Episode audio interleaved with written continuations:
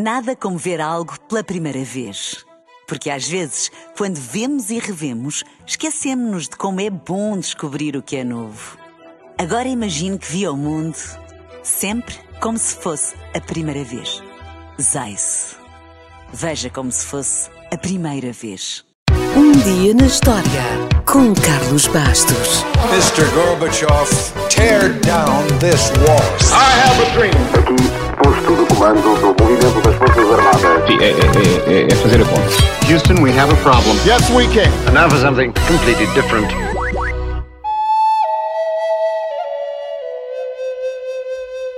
Os locais chamam-lhe Rapa Nui, a Ilha Grande, ou o umbigo do mundo. Nós chamamos-lhe simplesmente a Ilha da Páscoa. A razão é simples. Partindo do Chile, o explorador holandês Jacob Rockenven andou 3.700 km para o oeste e, após 17 dias de viagem, no meio do nada, que é como quem diz, no meio do Pacífico, encontrou uma ilha. Desembarcou para a explorar a 5 de abril de 1722, num domingo de Páscoa. Daí o seu nome, pelo menos o que permaneceu até hoje no mundo ocidental. No entanto, o interesse, a princípio, não foi muito.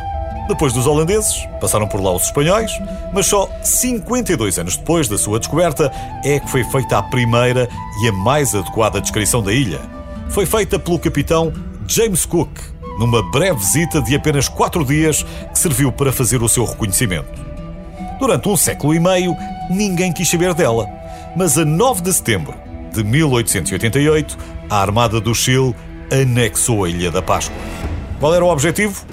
Fazer da ilha uma fazenda de ovelhas, administrada por uma empresa escocesa estabelecida no Chile. E assim foi.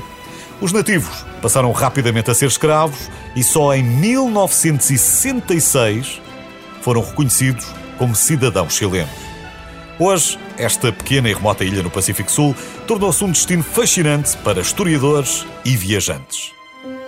O mistério à volta das estátuas Mohai, claro, é o que mais atrai os visitantes. Afinal, ainda hoje não se sabe exatamente como foram esculpidas ou como foram transportadas pela ilha.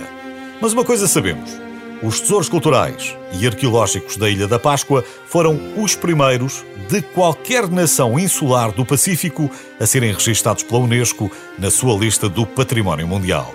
Existem cerca de 900 estátuas Mohai na Ilha da Páscoa em várias fases de construção.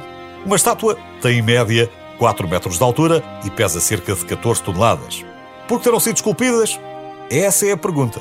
As teorias atuais defendem que teriam sido esculpidas para homenagear um chefe ou pessoas importantes, já que os nativos acreditavam que o espírito da pessoa zelaria para sempre pela tribo e traria boa fortuna. Aliás, há quem diga que a explicação está no nome das estátuas. Mohai, uma palavra polinésia que significa para que ele exista. E faz algum sentido. Apesar da sua importância, nenhuma das estátuas estava de pé quando os cientistas chegaram pela primeira vez e todas as que estão de pé hoje foram reerguidas.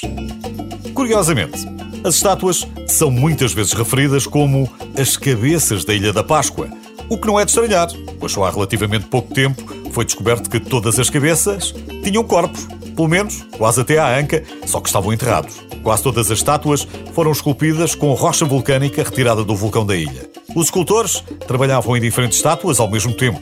No entanto, um único Mohai precisava de uma equipa de 5 a 6 homens durante cerca de um ano para ser concluído. As estátuas poderão também ser a causa do primeiro desastre ambiental provocado pelo homem. Mas não só. Acredita-se que a introdução de ratos, a superpopulação e o transporte das estátuas levaram ao desmatamento das grandes florestas nativas e à extinção de muitos recursos naturais, incluindo os pássaros. Isso levou a uma guerra interna e a civilização Rapa Nui estava reduzida a poucos milhares quando os europeus chegaram. Para agravar a situação, as doenças transmitidas por marinheiros e invasões de escravos peruanos fizeram com que a população nativa caísse para apenas 111 pessoas antes do Chile anexar a Ilha da Páscoa, num dia como o de hoje, há 132 anos.